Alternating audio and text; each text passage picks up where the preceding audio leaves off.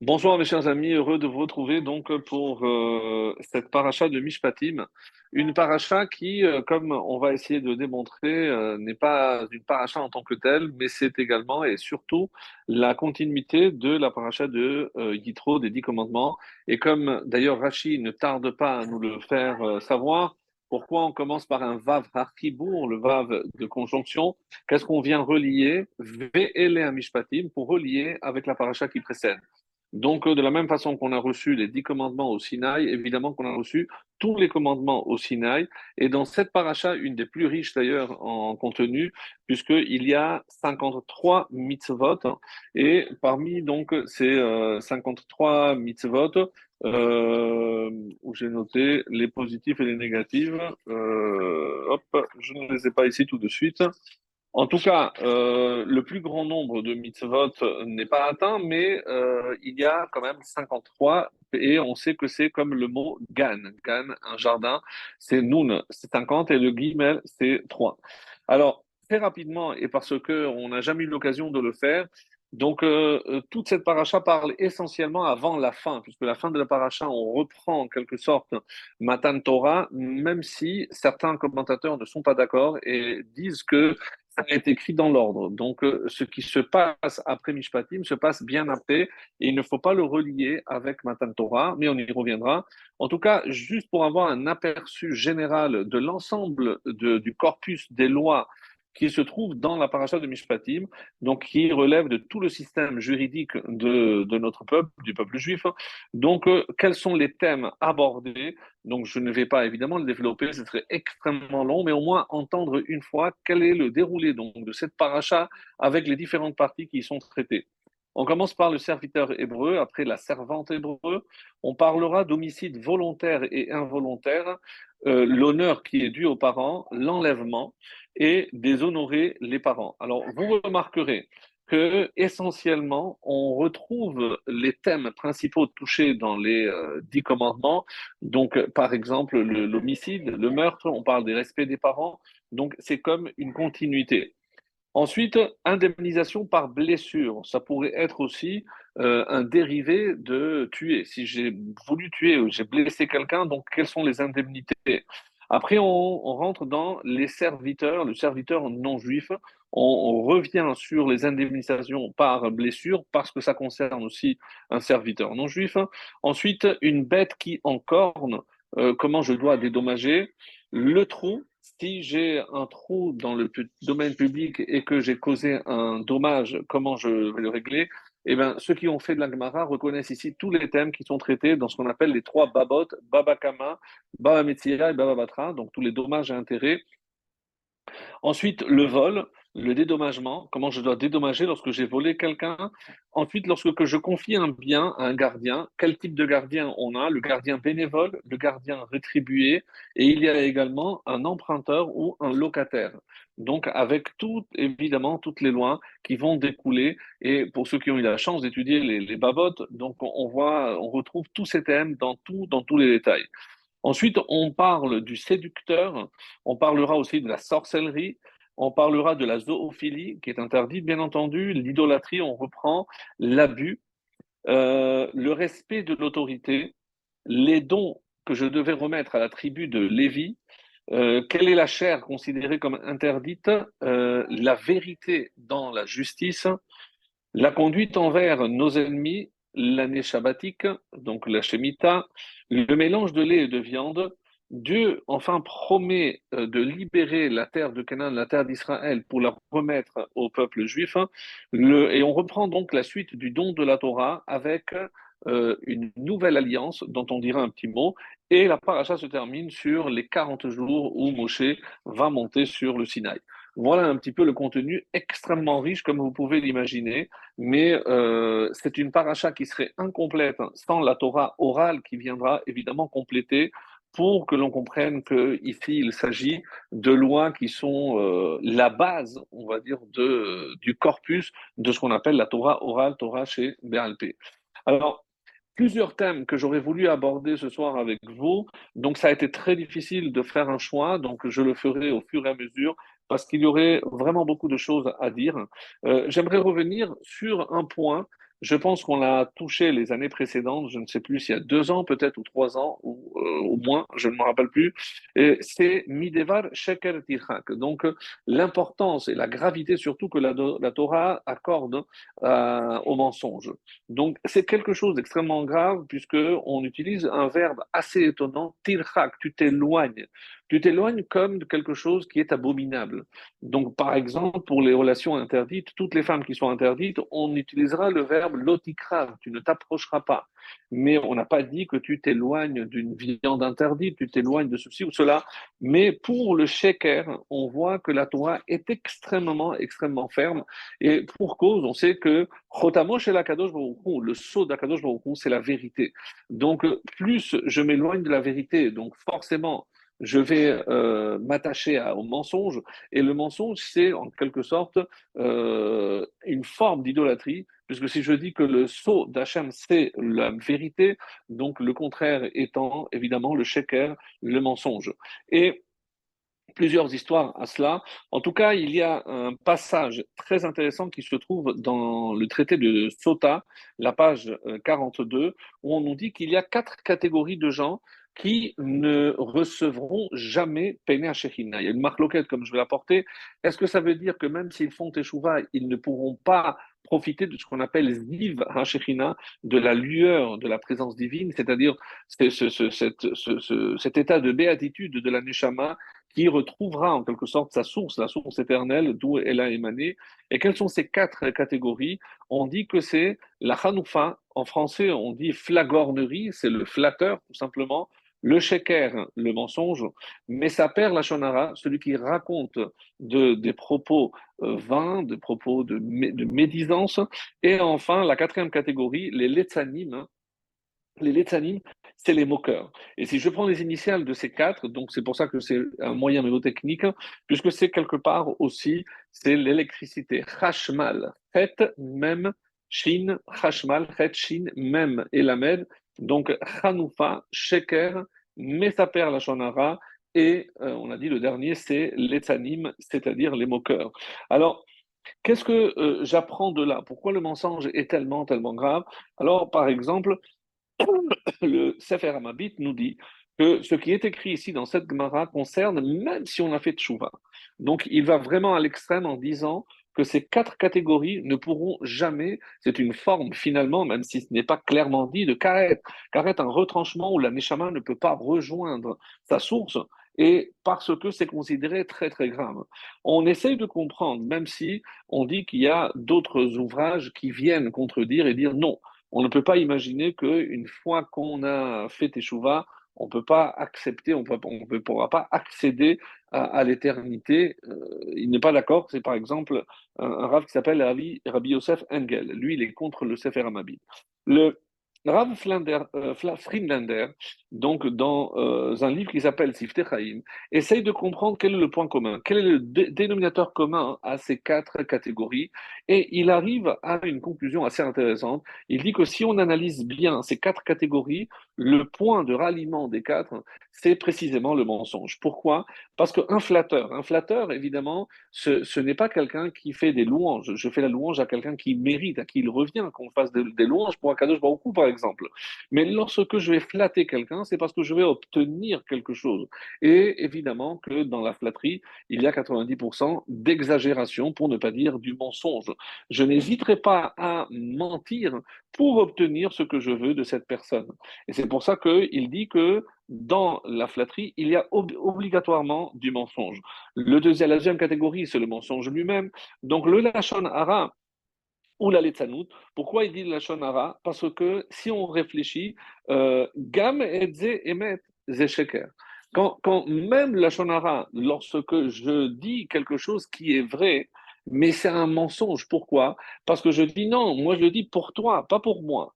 C'est archi faux. Le contenu est vrai, mais la raison pour laquelle je rapporte tel ou tel propos à quelqu'un, c'est évidemment mensonger. Et une des raisons, euh, comme ça c'est rapporté, c'est que quand je veux moi me hisser, c'est souvent au détriment de rabaisser quelqu'un. Et comme je veux être bien vu par cette personne, ça rejoint un petit peu la, la flagornerie, lorsque je veux être bien vu par cette personne, je n'hésiterai pas à raconter, mais pas comme je vais dire, non, c'est dans ton intérêt, certainement pas.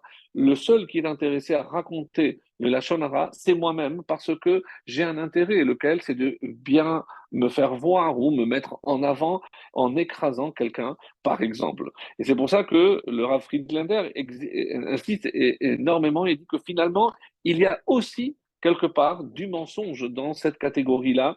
Et euh, pour essayer, ne serait-ce que moi-même, de me hisser. On dit qu'à la fin des temps, les, les, les, toutes les chayotes, les, animaux, vont aller voir le serpent, lui dit, mais toi, pourquoi tu manges? Nous, c'est notre instinct, c'est pour nous nourrir.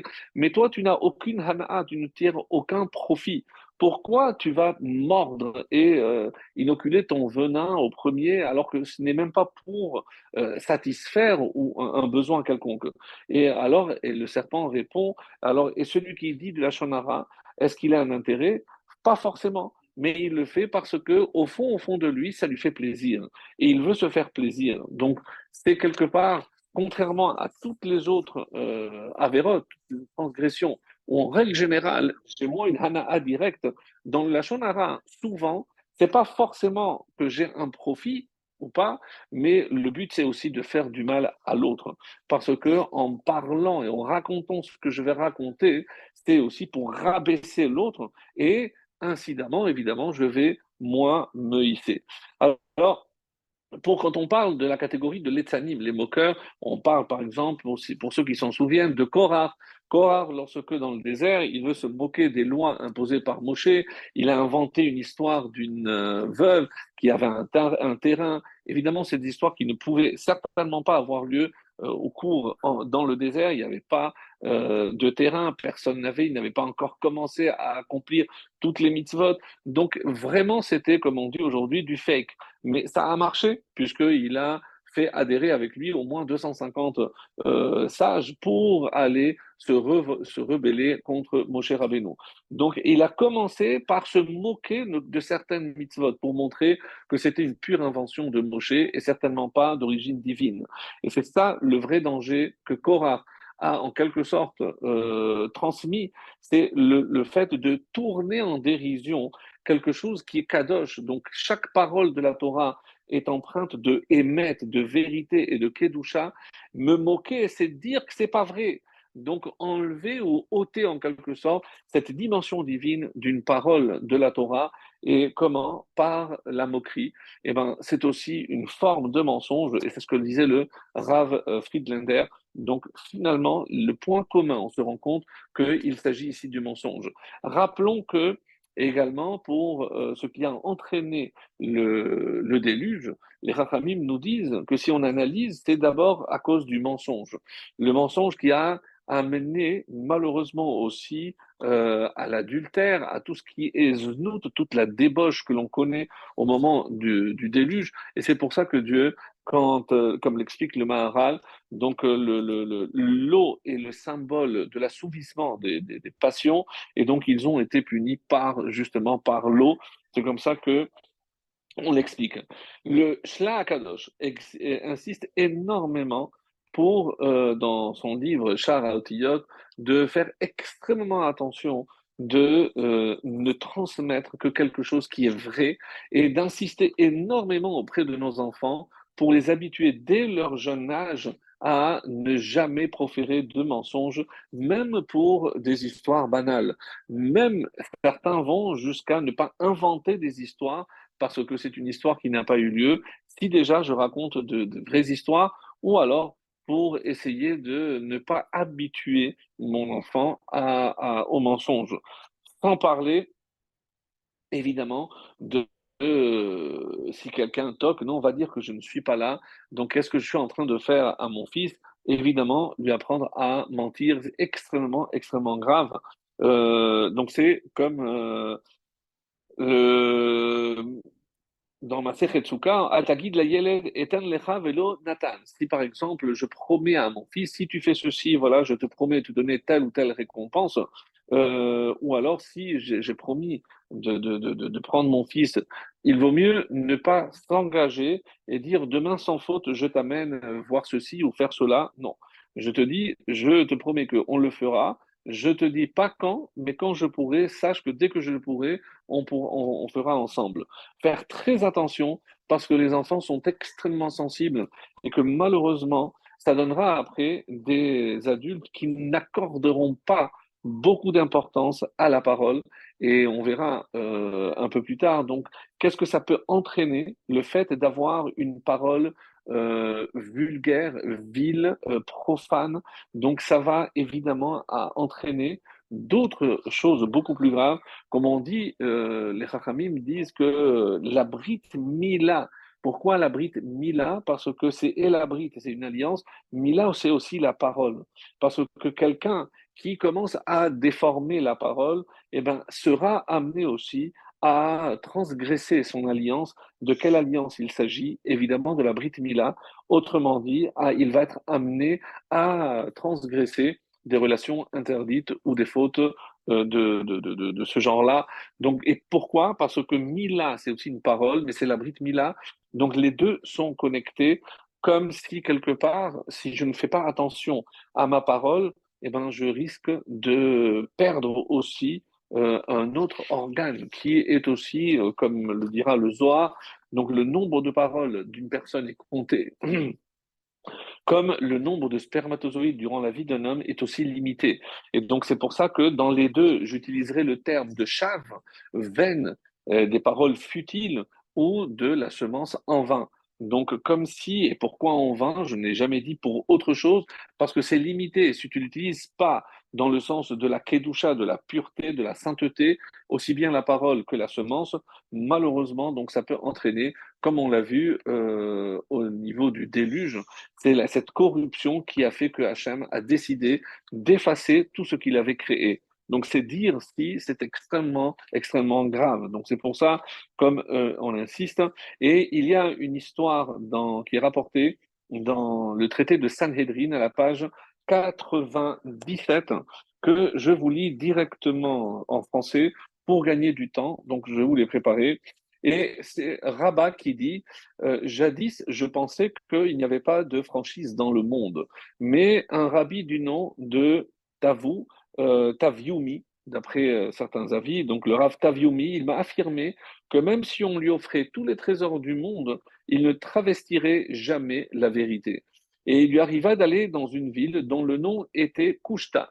Kushta, euh, en araméen, ça peut être ou la vérité, mais c'est aussi la franchise. Et ses habitants ne travestissaient jamais la vérité et personne n'y mourait prématurément. Il prit une épouse dans cette ville et il en eut avec donc deux enfants, deux fils. Un jour que sa femme était en train de se laver la tête, d'après les commentaires, elle se préparait pour aller au mikvé.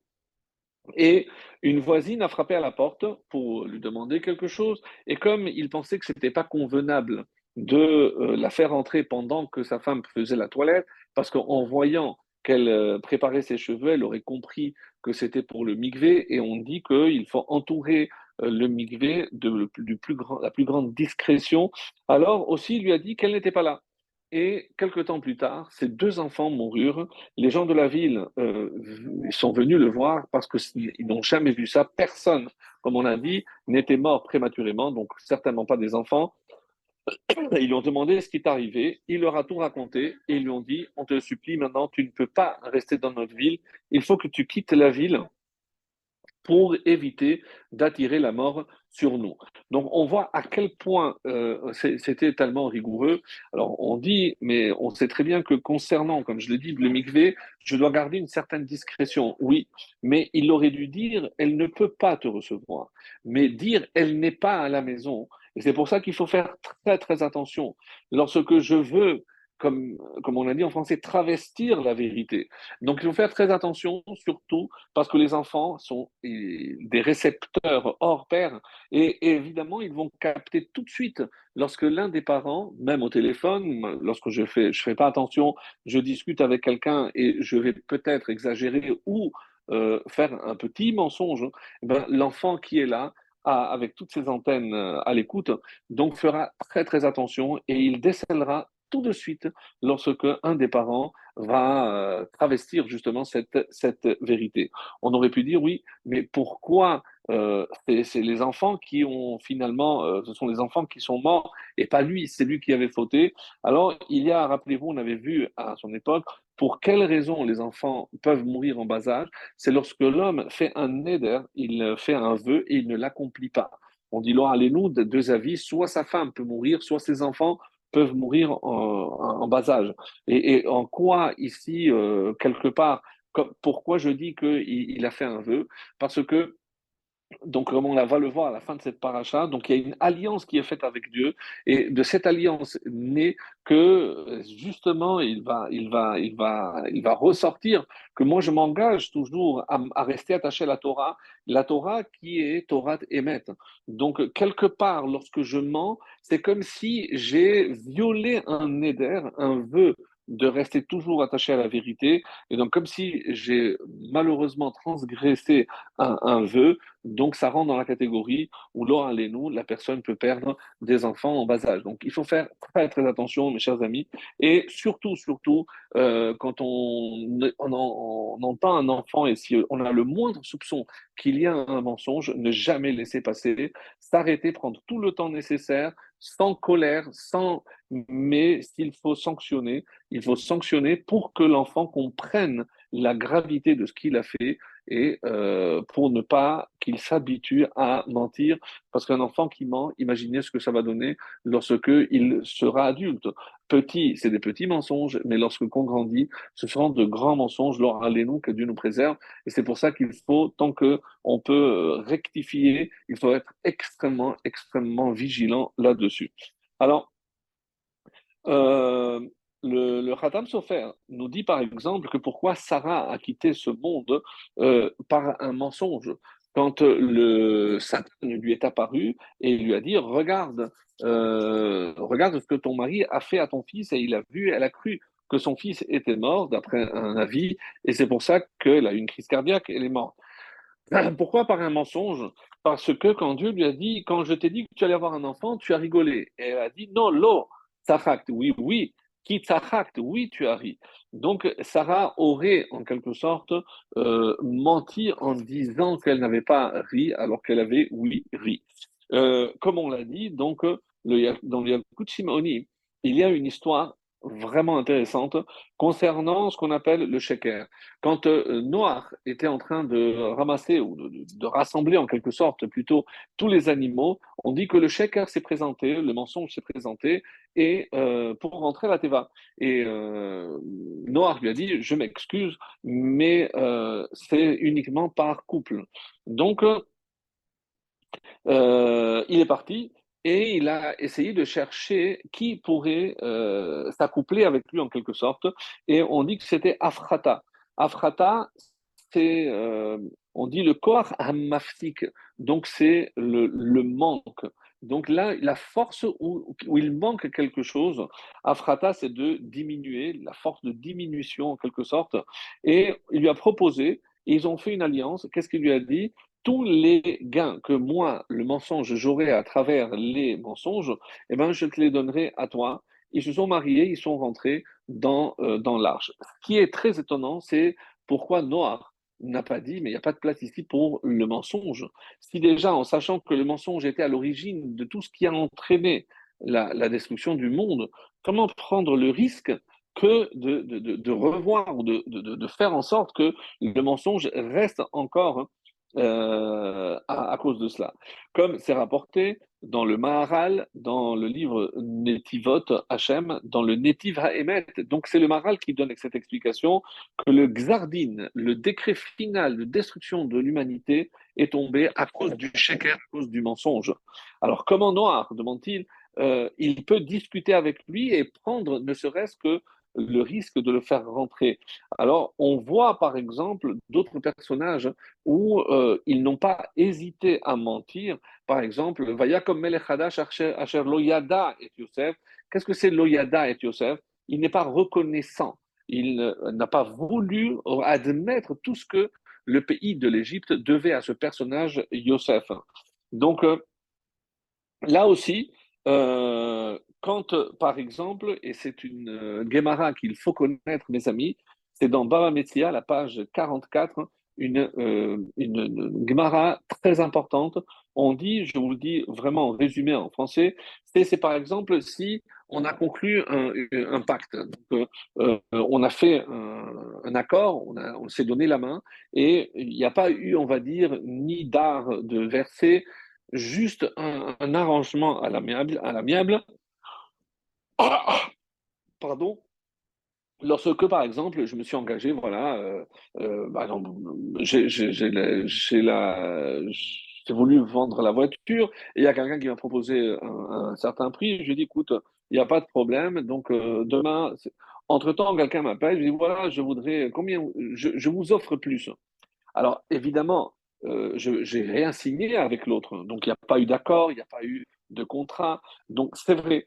Donc, je peux me rétracter. Roserbo, Qu'est-ce que l'Agmara dit sur quelqu'un qui se rétracte d'un accord, même oral, même verbal? Et l'Agmara dit cette phrase Mishepara, Midora Maboul ou Midora Plaga, celui qui a fait payer et la euh, génération du déluge, la génération de la plaga, lui aussi fera payer celui qui ne tient pas sa parole. Donc une parole, mes amis, donc, même dans les affaires, peu importe, lorsque je m'engage vis-à-vis de quelqu'un, la parole doit avoir du poids, la parole doit être extrêmement importante. Parce que si j'assimile chaque parole à une parole de vérité, comment je peux me rétracter? Et donc, Michepara, celui qui a fait payer, donc il y a, oui, d'après la stricte halakha, ben, je ne lui dois rien, je n'ai aucun contrat, tout, ce que vous voulez. Il n'y a pas de témoin, c'est vrai, mais il y a la parole. Et la parole d'un homme, c'est doit être quelque chose de sacré. Plus je vais accorder, euh, on va dire, d'importance à la parole, plus moi, plus moi aussi je vais faire attention à, cette parole-là. Alors, et comment euh, c'est rapporté d'ailleurs dans le Sefer Ayetira au nom de Abraham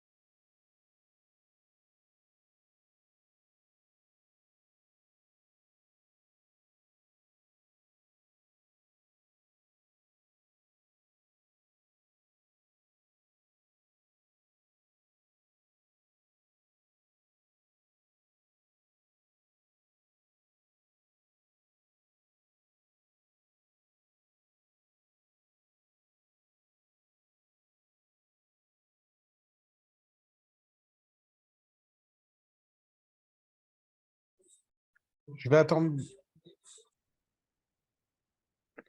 Alors, donc j'étais en train de dire que dans le Sefer Yetzira, donc de Avraham Avinu, donc on a fait la connexion entre l'alliance de, la Brit Mila et l'alliance de du Lachon, de la bouche, de la parole. Et c'est pour ça que d'ailleurs, euh, le Maguide de Mezrich euh, nous donne un enseignement aussi euh, fabuleux en disant que si on prend les mesures de l'arche, donc on dit la longueur 300, la hauteur 50 et la largeur 30, ça donne en lettres Lamed pour 30, Shin c'est 300 et Nun c'est 50, c'est le mot Lachon. Quelque part pour nous faire comprendre que c'est par rapport à une réparation de, du Lachon, de de la parole. Alors, on, revient maintenant au début de la paracha et euh, j'aimerais donc euh, insister sur euh, quelque chose qui est assez, assez important. J'avais dit que c'était le lien qui existe entre cette paracha, le début de la paracha et la fin de la paracha, précédente. Alors, je rappelle que la paracha la précédente, on, avait terminé le dernier verset euh, carrément. Donc, Ve'im misbach avanim ta'aseli lotivnet gazit. Donc, euh, si jamais, donc c'était, on est dans le verset 22. Euh, tu ne dois pas, le verset 22, lorsque tu me feras un autel de pierre, tu ne le feras pas avec des pierres taillées, car si tu lèves ton épée sur une pierre qui est destinée à l'autel, tu la profaneras. Et tout simplement, comme Rachid l'explique, parce que euh, avec le fer, c'est quelque chose qui donne la vie, et que le misbéar, l'autel, c'est quelque chose qui donne la vie, donc pas la mort. Alors, et quel est le rapport mishpatim?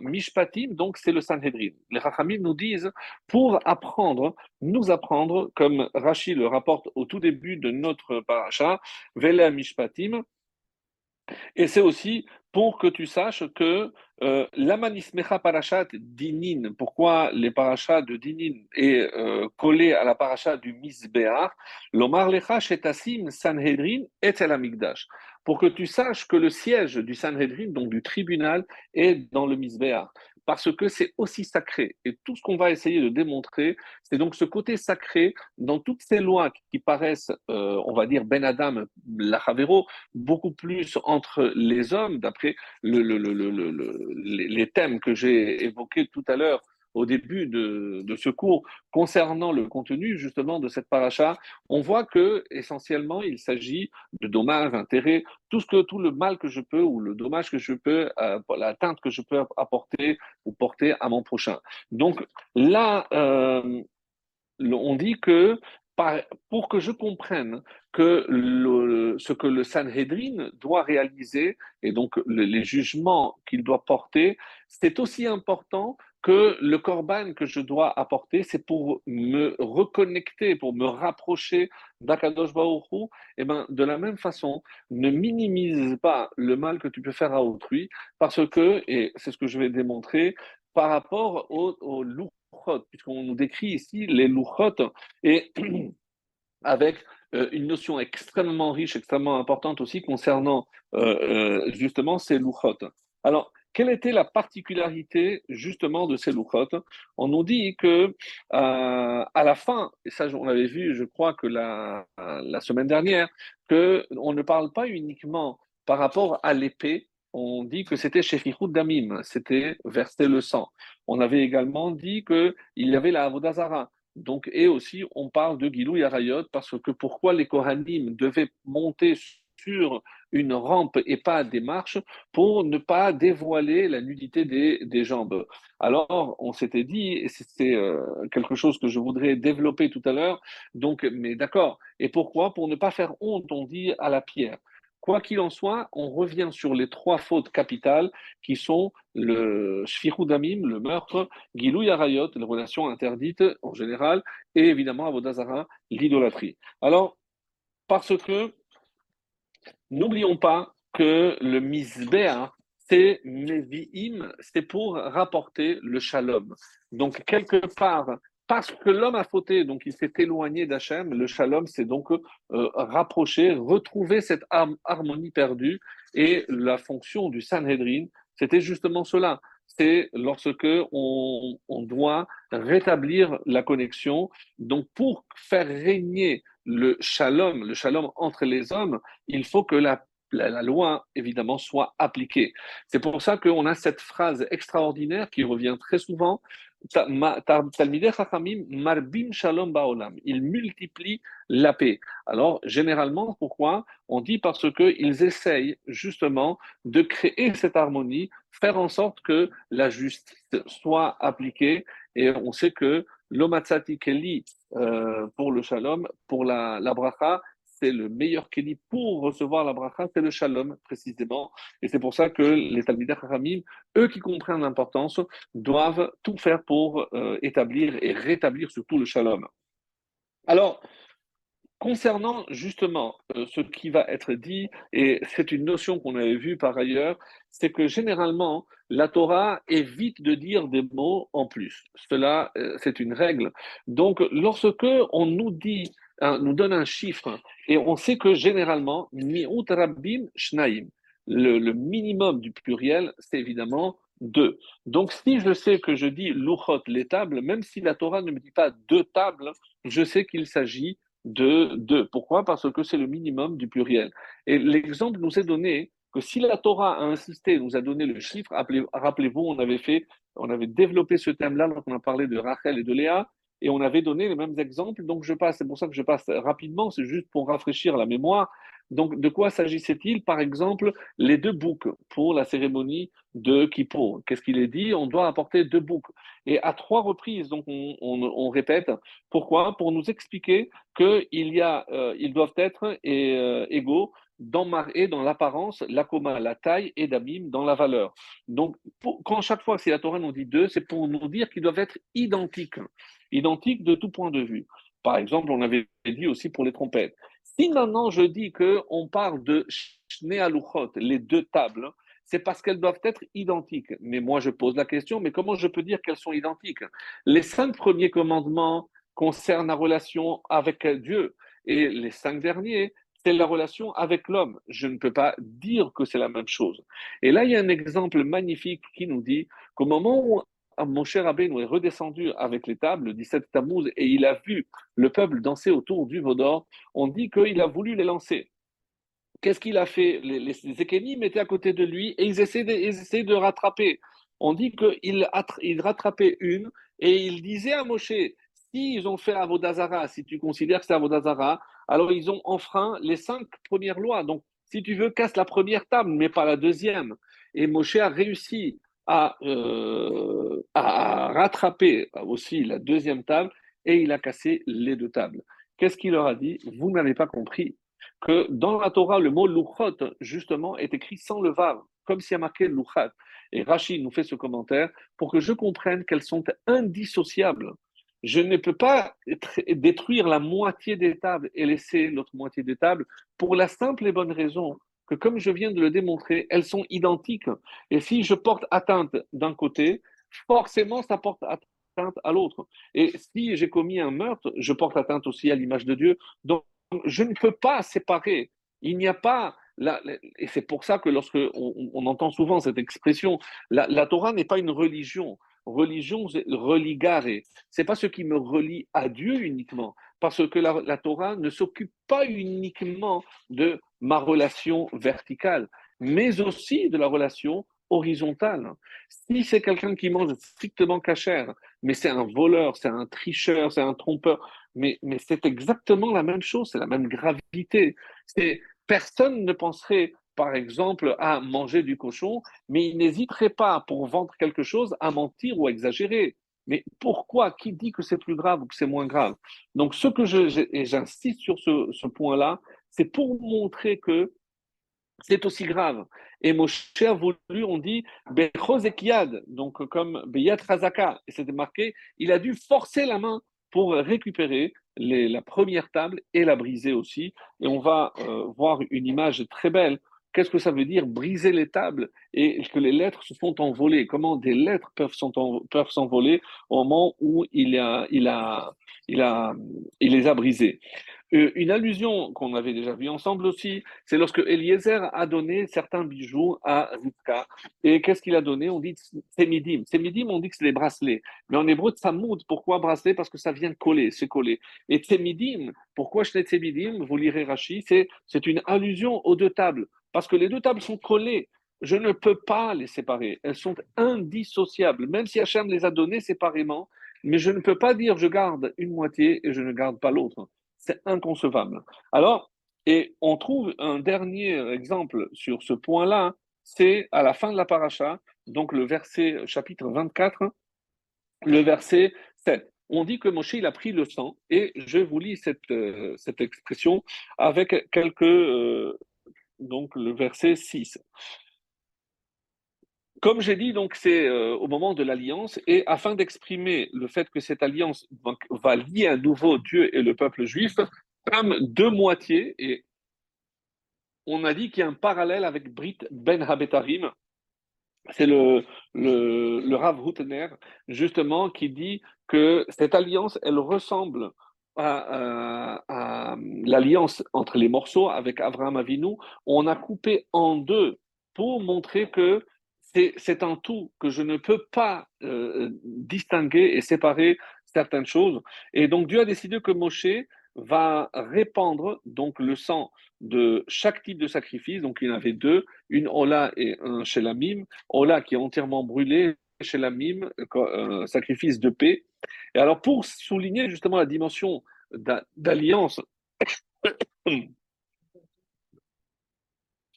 que revêtait cette aspersion, donc on dit que Moshe a pris alors la moitié du sang et la versa dans deux grands bassins. Tout le monde pose la question, mais comment je peux séparer du sang? Comment je peux séparer du sang? Le, sang, c'est du liquide. Alors, plusieurs réponses. Merci beaucoup.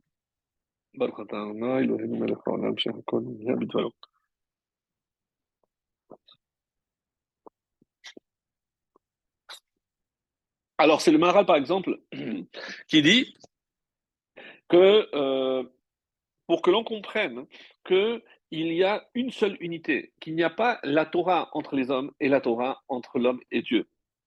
Ça fait partie de la même, la même chose. Donc c'est une unité parfaite et je ne peux pas Alors il dit, c'est, alors comment il a séparé le sang? Le sang c'est un liquide. Comment je peux séparer euh, un, liquide? Alors, euh, il donne plusieurs exemples et il cite le Midrash. Dans le Midrash, il y a plusieurs, plusieurs réponses. La première, Nerlekou Levad. Donc, euh, c'est comme les os se sont séparés, le sang séparé de lui-même. C'est un miracle, premier avis. Deuxième avis, on dit qu'il y a une coloration différente. Donc, il a su, par, par rapport à la, à la couleur, il a, dû, il a su séparer. D'autres nous disent, un troisième avis, que c'est un malhar. Dieu a envoyé un malhar pour euh, séparer. Et c'est d'ailleurs ce que Rashi va retenir. Euh, Vaikar Moshe Chatzi Adam, Michileko, qui a séparé le sang en deux. Et on dit malhar ba vechileko. Rashi ne va pas tenir compte des autres avis du Midrash, va retenir que celui-ci. Et il y en a même qui disent que Batkol Amra, Moshe a commencé à verser, une Batkol est sortie, a dit stop Moshe, c'est bon, c'est juste la moitié. Ou alors, dernier avis, on dit que Moshe était un bon prêt, il était expert, il pouvait séparer à vue d'œil, il pouvait distinguer très bien. Alors, mais quel est le but, encore une fois, de, cette séparation? Pourquoi il fallait, pour que l'on comprenne que de la même façon qu'un liquide ne peut pas être séparé, il faut vraiment un miracle pour euh, opérer cette séparation.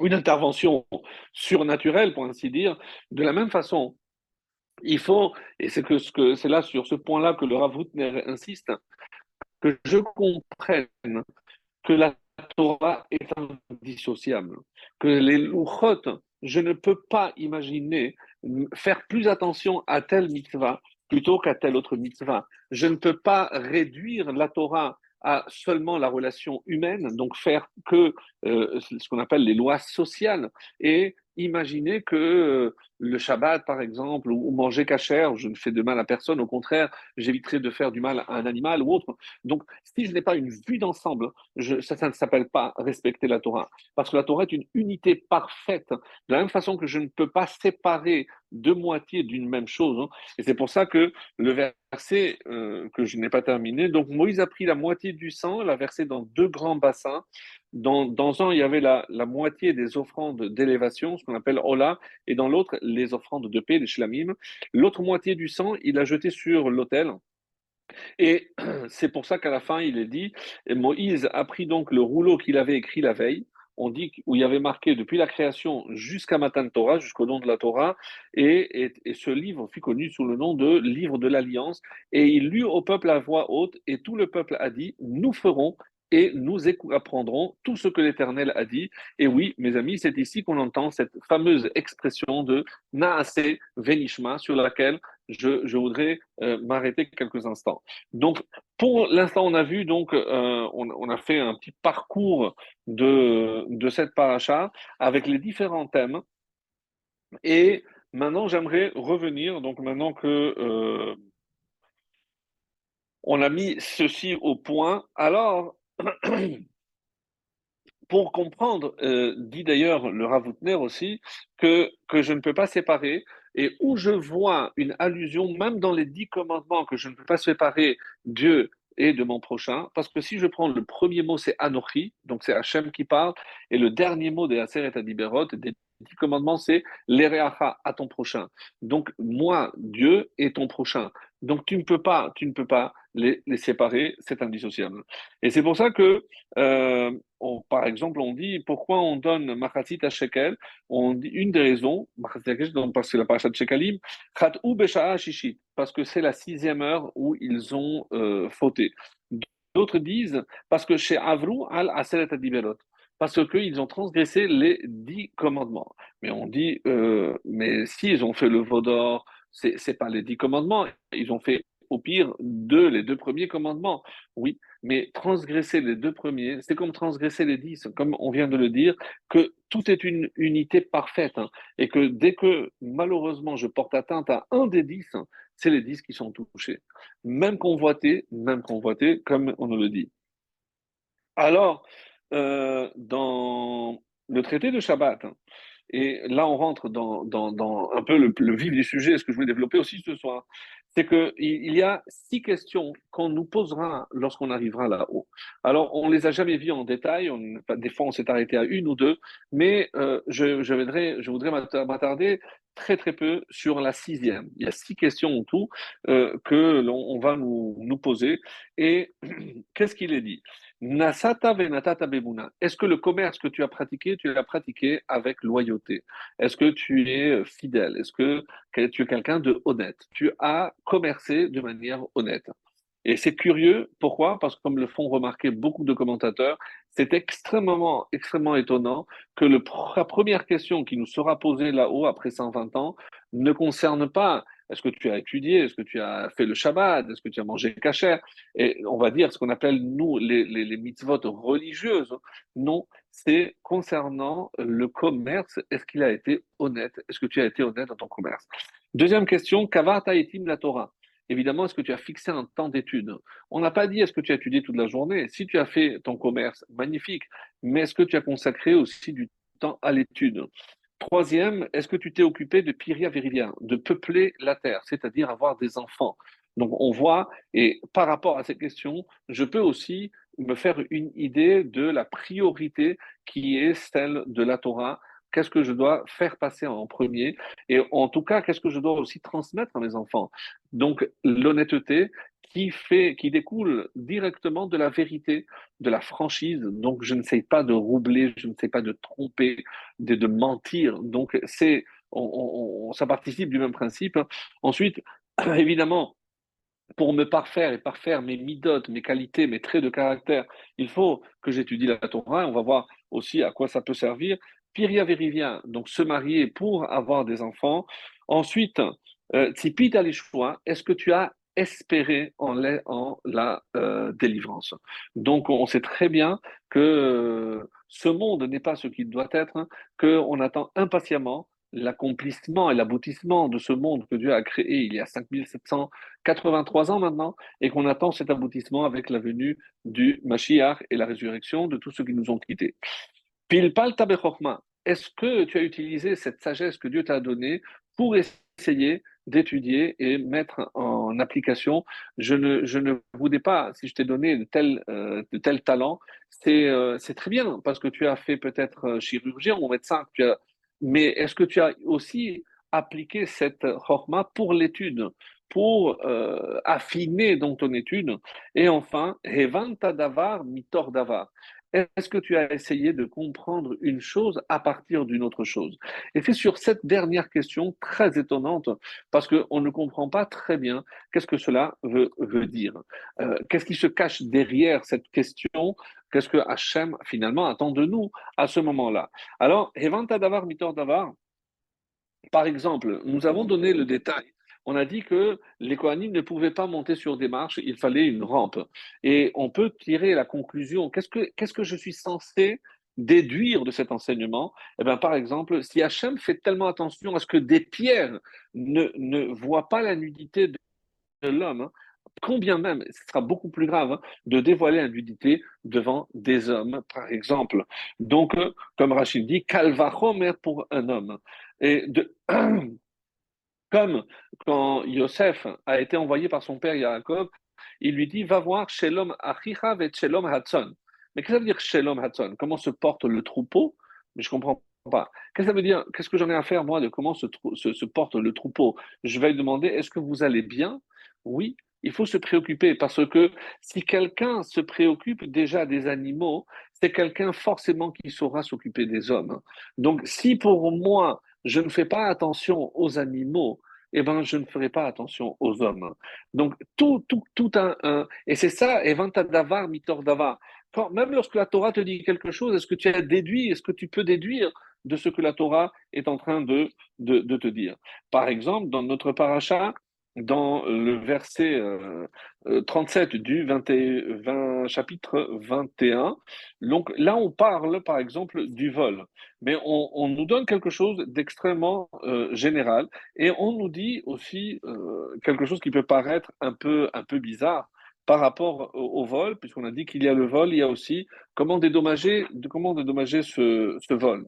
Et là, on nous dit par exemple au verset chapitre 21, 27.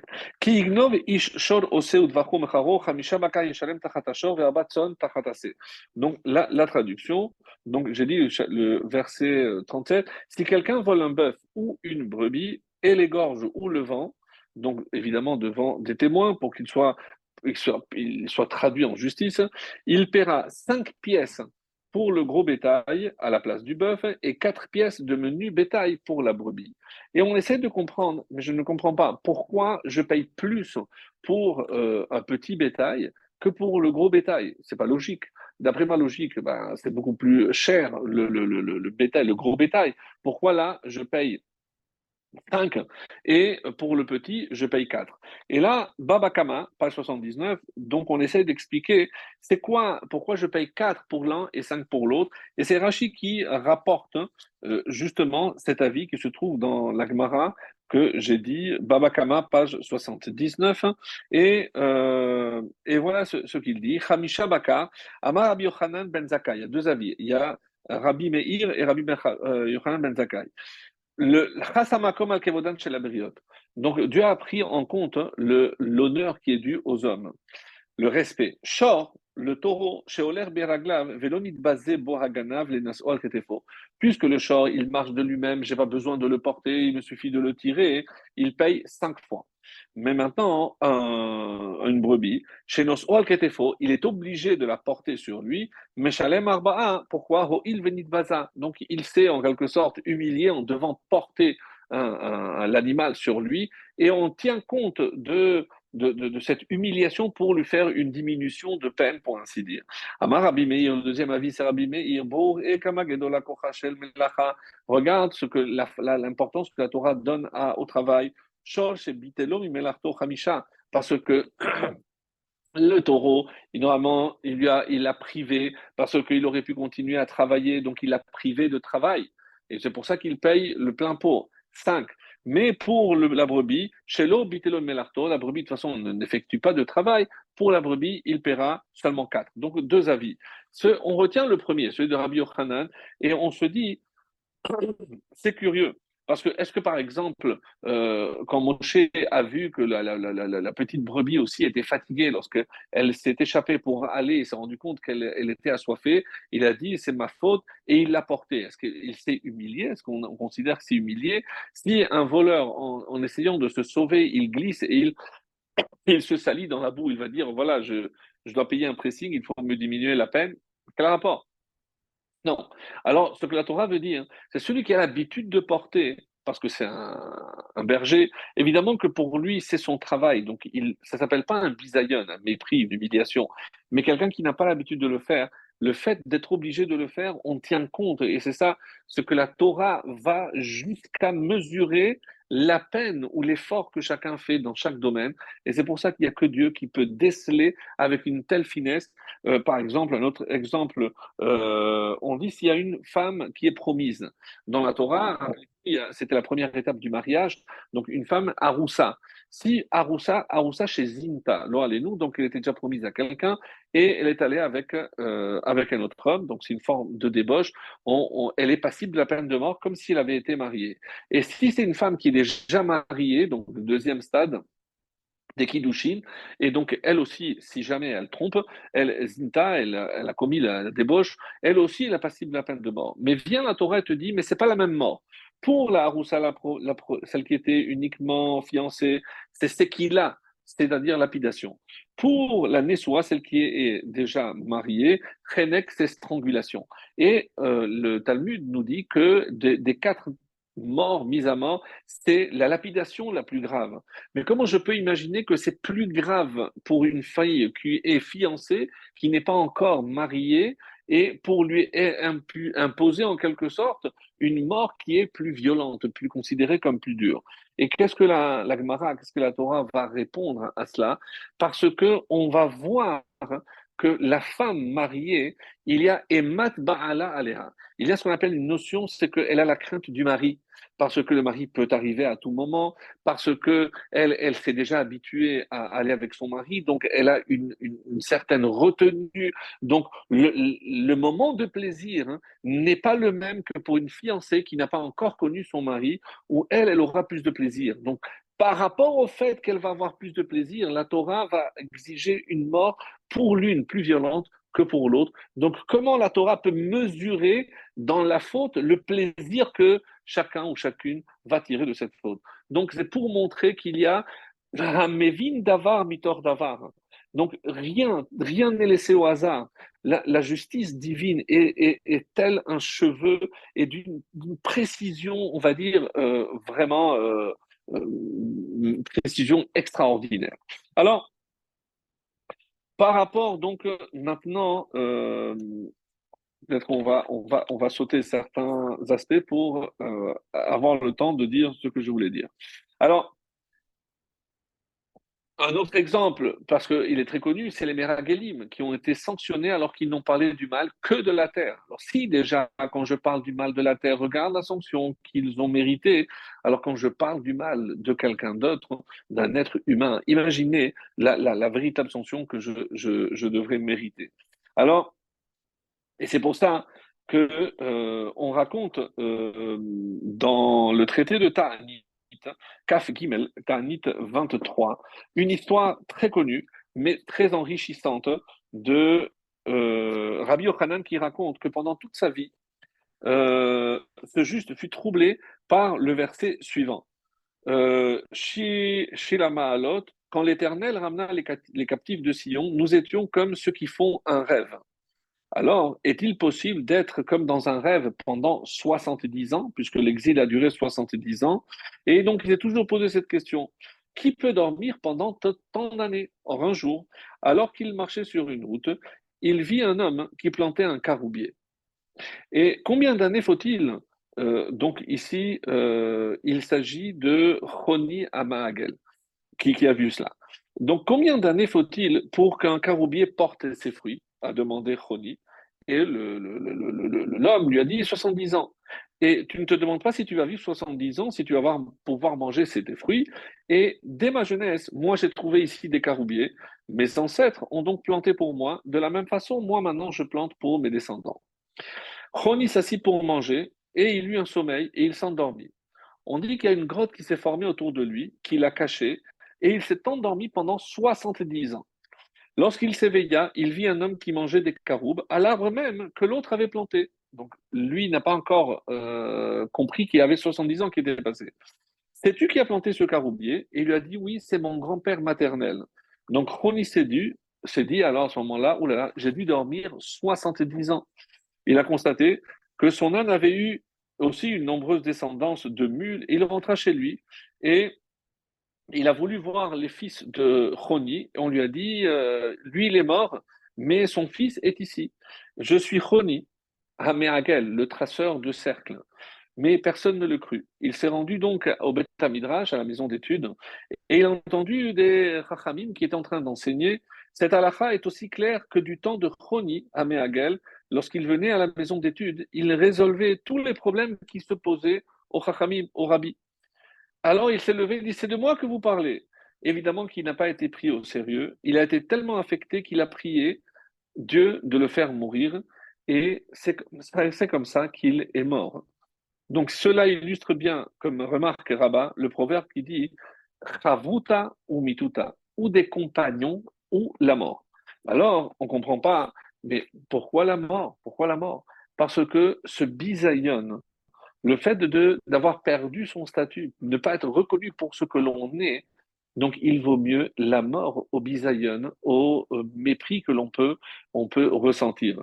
En tout cas aussi par rapport à l'étude, pourquoi c'est tellement important d'avoir une étude? Et alors, il y a un autre exemple aussi, dans une Gemara que vous connaissez, c'est entre Resh Lakish et, euh, et Rabbi Yochanan. Baba Metzia 84. Euh, Nach de Rabbi Shimon, Rabbi Shimon ben Lakish est mort et Rabbi Yochanan se lamentait, il ne trouvait évidemment pas pour se consoler. Et les Rachamim nous ont dit mais qui pourra le calmer? On est allé chercher le meilleur étudiant qui s'appelait Rabbi Eliezer ben Pedat. On dit qu'il connaissait vraiment le Talmud sur les bouts de doigts, il connaissait tout. Et effectivement, chaque fois que Rabbi Yochanan disait quelque chose, il apportait 24 preuves de Torah, Nevi'im, Ketuvim pour montrer qu'il avait, il avait raison. Alors il a dit, oulala, Rabbi Yochanan a dit, Attaque Lakish, et, on veut me dire que toi tu es comme Resh Lakish. Quand moi je posais, Makshe Alay, 24 couchiotes, sur chaque mot que je disais, il m'apportait 24 contradictions. Haïti Meshiv, et moi j'étais obligé de lui apporter 24 réponses. Et c'est ça, moi, et c'est de là, évidemment, qu'est sortie cette étude tellement riche. Veata Omer, Tana de Messiali, et toi tu veux m'apporter une preuve à ce que je dis, moi j'ai pas besoin d'une preuve. De là, on met en avant aussi que dans la discussion, l'enrichissement, c'est la contradiction. Mais, comme je l'ai dit de l'autre côté, mais je ne peux pas contredire quelqu'un dans le mépris. Comme ce rave qui, euh, devant le tombeau de sa femme, je dis, je n'ai pas besoin de m'excuser parce que je sais que je ne t'ai jamais fait de la peine. Et après l'enterrement, un élève est allé dire, mais quoi, vous étiez toujours d'accord? Non, Jamais. Sur plein de choses, on n'était pas d'accord. Mais on écoutait la vie de l'autre et on respectait la vie de l'autre. Parce que les gens confondent. C'est pas parce que je ne suis pas d'accord avec quelqu'un que je dois le mépriser, l'humilier ou le rabaisser, comme on est habitué aujourd'hui. Et c'est tellement triste. Parce que tout ce que nous, on met en avant, dans l'étude et surtout Chavriuta ou Mituta, si je n'ai personne qui peut me contredire, parce que comment je peux savoir si j'ai raison? C'est lorsque je vais confronter mon savoir, mon opinion à celle d'un autre. Donc il faut qu'il y ait une confrontation, une marloquette, et c'est de la marloquette que va sortir, va jaillir la vérité. Donc c'est pas, d'ailleurs, par exemple, pour condamner quelqu'un à mort, d'après la, la, la, la, si tout le monde est d'accord dès le début, il est libéré immédiatement. Si après délibération, on arrive à se mettre d'accord, c'est autre chose. Mais si dès le départ, il y a un accord commun parce que c'est clair qu'il est coupable, donc c'est pas possible. Parce que s'il n'y a pas eu de contradiction, je ne peux pas condamner à mort quelqu'un s'il n'y a pas eu un, travail de, convaincre les autres, un travail d'échange. Parce que si on est tous d'accord et ça paraît tellement clair qu'il est coupable, donc d'après la Torah, et c'est pour ça qu'il ah, y, a marqué comme ça clairement dans la Torah, pour faire le mal, pour appliquer une sanction, tu ne peux pas aller d'après la majorité. Donc attention, quand je dis la majorité, c'est dans quel domaine? Mais dans, le, dans la question de vie ou de mort. Donc il ne peut pas y avoir un avis unitaire, c'est pas possible. Et c'est ça ce qui, euh, on a tellement de mal à comprendre comment la Torah est basée, parce que ce n'est pas du tout d'après notre, notre logique. Alors, quand justement, en parlant de quelqu'un qui était condamné à mort, lorsque il était euh, en Sanhedrin 43, on le, euh, on le devait le condamner, il devait être exécuté, il devait faire vidouille, il devait faire une sorte, on va dire, de, confession. Et euh, pourquoi? Dit parce que si tu fais la confession, donc même si tu as fauté, tu auras une part dans le monde futur. Et celui qui ne connaît pas, il ne s'est pas lié, il n'a jamais fait un khatat, il avait dit, il ne connaît pas la, la confession, qu'est-ce qu'il doit dire? Tehemitati kapara le chol avonotai. Que ma mort soit une expiation pour toutes mes fautes. Et si lui, il est convaincu que cette faute, lui, n'est pas coupable, il peut rajouter chutz mais avonze. Mais à part cette faute-là, j'ai fait d'autres fautes, c'est sûr, mais pas, je, je, reconnais, mais pas cette faute-là. Alors, là, euh, donc on peut dire que pour revenir au début de la paracha, quand on a parlé des différents types de, lois, qu'est-ce qu'on peut, euh, comment on peut les résumer? Et on dit qu'il y a en gros, il y a quatre catégories. C'est ce qu'on appelle les témoignages, les edouillotes.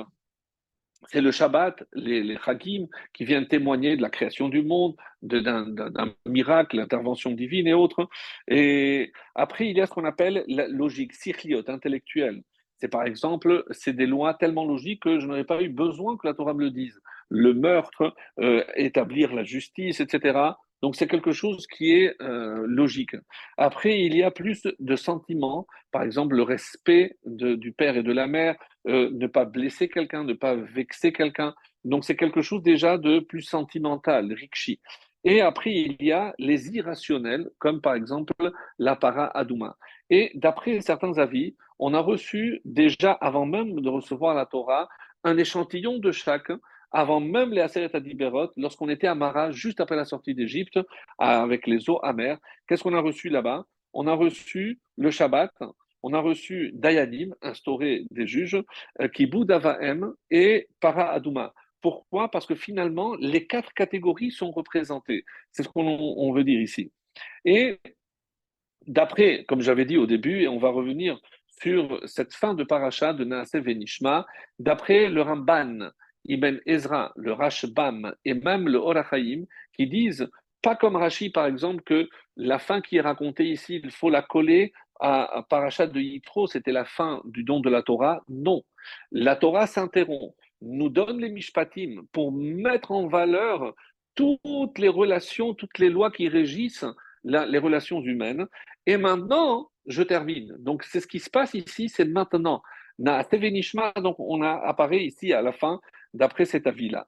Mais maintenant, qu'est-ce que, qu'est-ce que je comprends par Naase Venishma Et ça, ça va être en quelque sorte notre conclusion de ce soir, euh, même si on n'aura pas tout dit, mais on a, on a fait, euh, je, pense, euh, un, tour intéressant sur pas, mal, pas mal de choses. Alors, donc, je, juste par rapport à... ouais. Ok, alors dans la Nishma, il est dit, euh, par exemple, quand euh, les, les Israël ont fauté, donc on dit qu'Hachem est allé voir Abraham, Isaac et Jacob, et ils ont dit, Banecha donc tes descendants, tes enfants ont fauté, Banecha, mais qui a dit Beni Bechori Israël Qui a dit à Moshe, mon fils Donc Hachem, c'est ton fils, Israël. Pourquoi tu dis que c'est que, que, mon fils?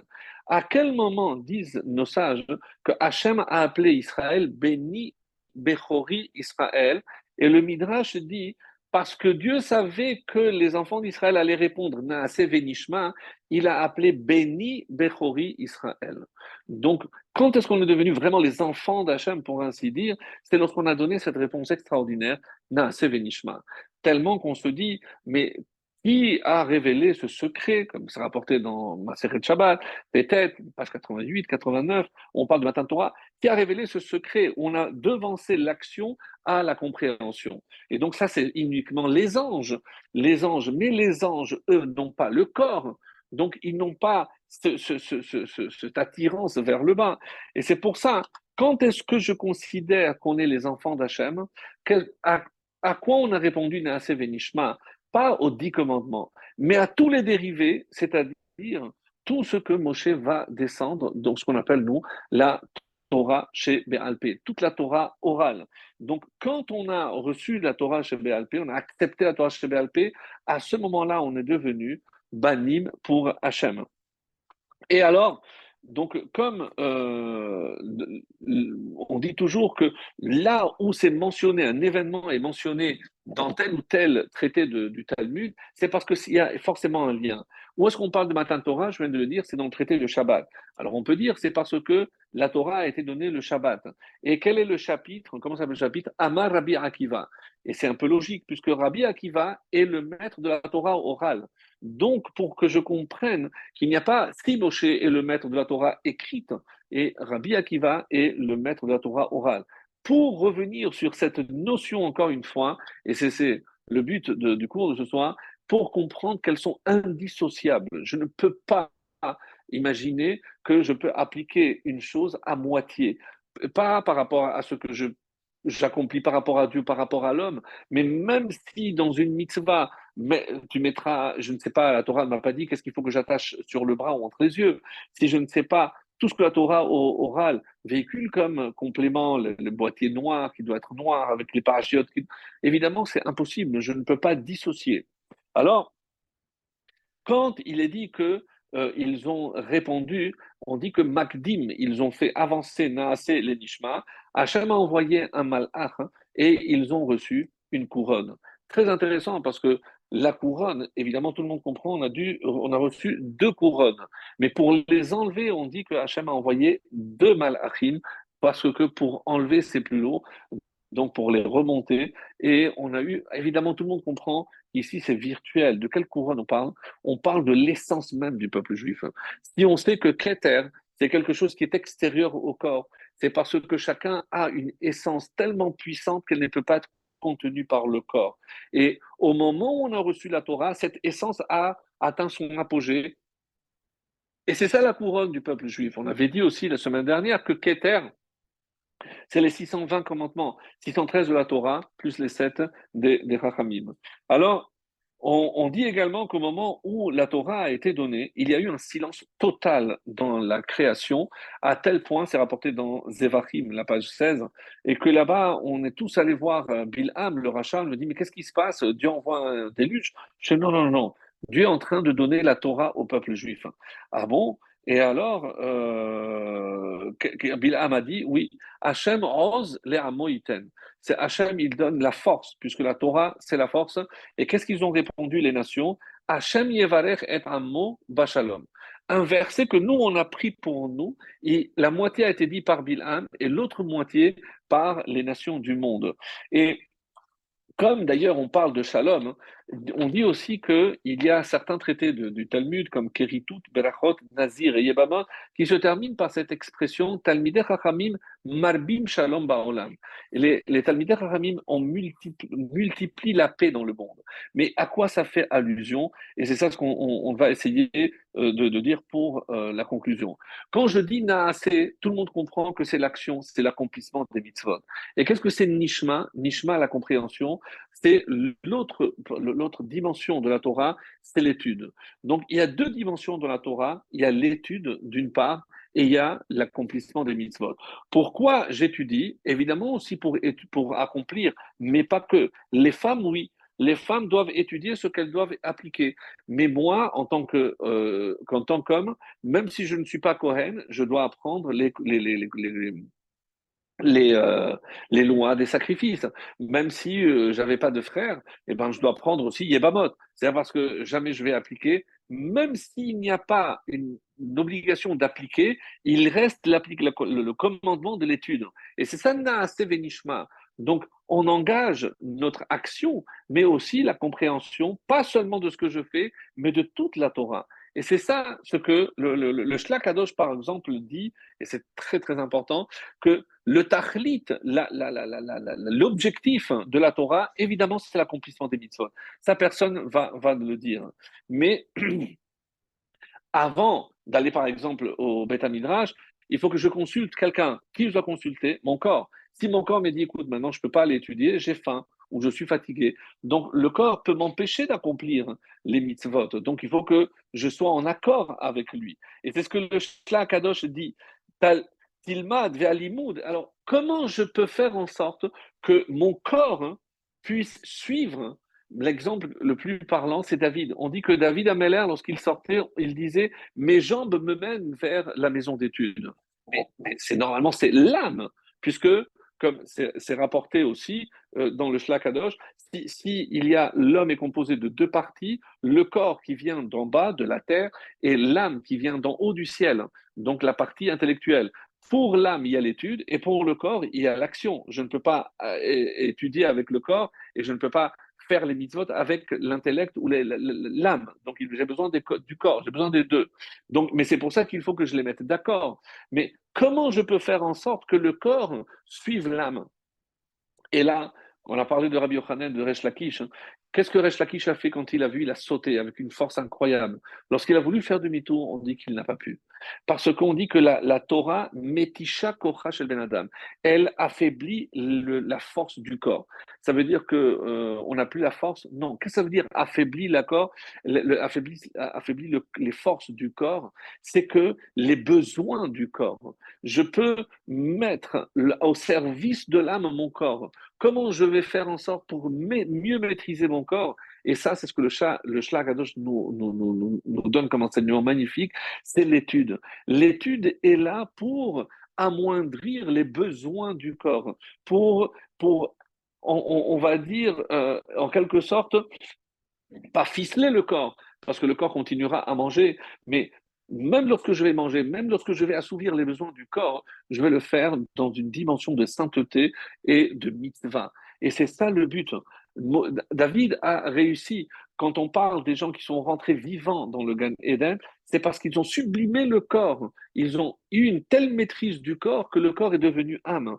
Et donc, il n'y a plus cette opposition. Et maintenant, je comprends. Qu'est-ce que ça veut dire que le Talmidei Chachamim, Marbim, Shalom, il multiplie la paix? Mais pourquoi? Parce que comprenez que la paix, c'est l'harmonie entre deux contraires.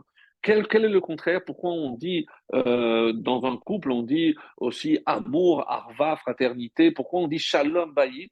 Parce que évidemment que chacun a son intérêt, chacun a son but, chacun a son, son propre euh, plaisir. Et ça, ça peut ne pas, ne pas convenir. Il y a forcément des oppositions dans un couple, oui, mais comme les Talmidei Chachamim, que, de quelle paix on parle, mes amis, vous l'avez compris, c'est de cette guerre impitoyable, de cette guerre éternelle, pour ainsi dire, entre le corps et l'âme. Mais eux, comme ils étudient, donc ils arrivent à créer cette, cette, harmonie parfaite entre le corps et l'âme. Et c'est ça ce que ça veut dire. Naaste Venishma, c'est atteindre cette harmonie entre le corps et l'âme, entre l'étude et l'application, l'accomplissement des mitzvot, parce que, et cette euh, explication tellement belle, elle nous est donnée par le sabbat de Kelem, on, dit que de quelle guerre on parle ici? D'une guerre interne. Et c'est pour ça, c'est la neshama avec le corps. Et Talmidei Chachamim, quand j'ai réussi, et eh ben, à ce moment-là, c'est euh, comme au, au, moment du Sinaï, on a dit qu'on était comme des anges. Donc on avait réussi à sublimer le corps, et c'est pour ça qu'on a réussi à donner cette réponse extraordinaire de euh, Naase Venishma. Alors, et n'oubliez pas aussi que quand on, nous on dit au Sechalom Bimromav, donc lorsque il s'agit de faire la paix dans les hauteurs, on dit pourquoi, de quelle paix il s'agit au Sechalom Bimromav, dans le Midrash Rabbah, on dit, mais quoi, il y a une guerre Non. Amar Rabbi Levi, Michael, l'ange Michael, c'est Kulo c'est la, la, neige. Et Gabriel, Kulo lui c'est le feu et ils sont un à côté de l'autre. Et c'est pour ça que le Zohar nous dit que quand Asher bara kadosh olam, lo yachol kayem atsheba vehishra alav shalom. Et c'est pour ça que le shalom, c'est justement lorsque les deux ont réussi à, trouver cette harmonie. Donc, des fois, mes amis, comme dans un couple, avant de dire oh c'est shalom, qu'est-ce que je fais? Je recule je recule, c'est savoir céder. Si je sais céder, donc c'est pour le shalom, c'est ce qu'on essaye, Be'ezrat Hashem, qu'on atteigne ce shalom entre le corps et le gouffre, le shalom dans les foyers et le shalom dans le monde entier au plus vite pour amener le Mashiach enfin. Très bonne soirée à tous.